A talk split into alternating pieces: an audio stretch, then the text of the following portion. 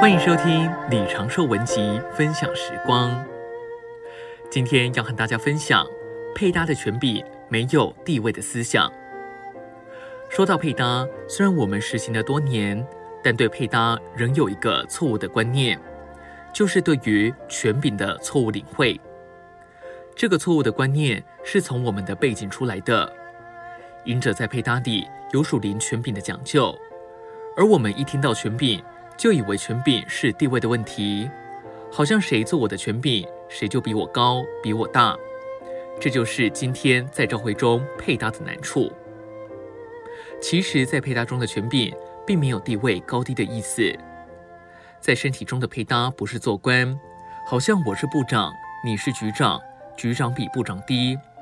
在配搭里没有这个，你不能说眼睛比鼻子高，鼻子比嘴唇高。因为这完全是配搭的问题，在身体中的配搭完全重在合作，没有配搭就没有合作，没有合作就没有功用。正如你背膀上的手臂，手掌和手指配搭在一起，才能为身体进功用，并不是手臂比手掌大，也不是手掌比手臂低。同样的，在教会的配搭中，绝不是说我是权柄，我就高大。你是服权柄的，你就低下。做任何事只能是一元的，不能是多元的。譬如一支军队出去打仗，里面不可能有两个总司令。若是有两个总司令，这支军队的指挥就是多元的，如此就会产生混乱。一支军队必须只有一个总司令，这支军队的指挥必须是一元的。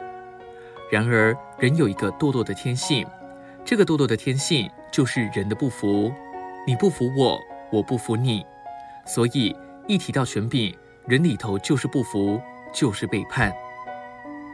同样的，赵慧的侍奉是一元的，不是多元的。如果不是一元，就会乱，一乱就会解体，一解体，能力就没有了，功用也丧失了。赵慧的侍奉必须是一元化，才能出现一个体系，才有功用和能力。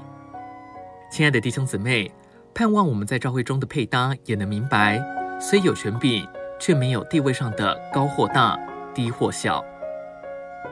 今天的分享时光，你有什么摸着吗？欢迎留言给我们。如果喜欢的话，也可以分享出去哦。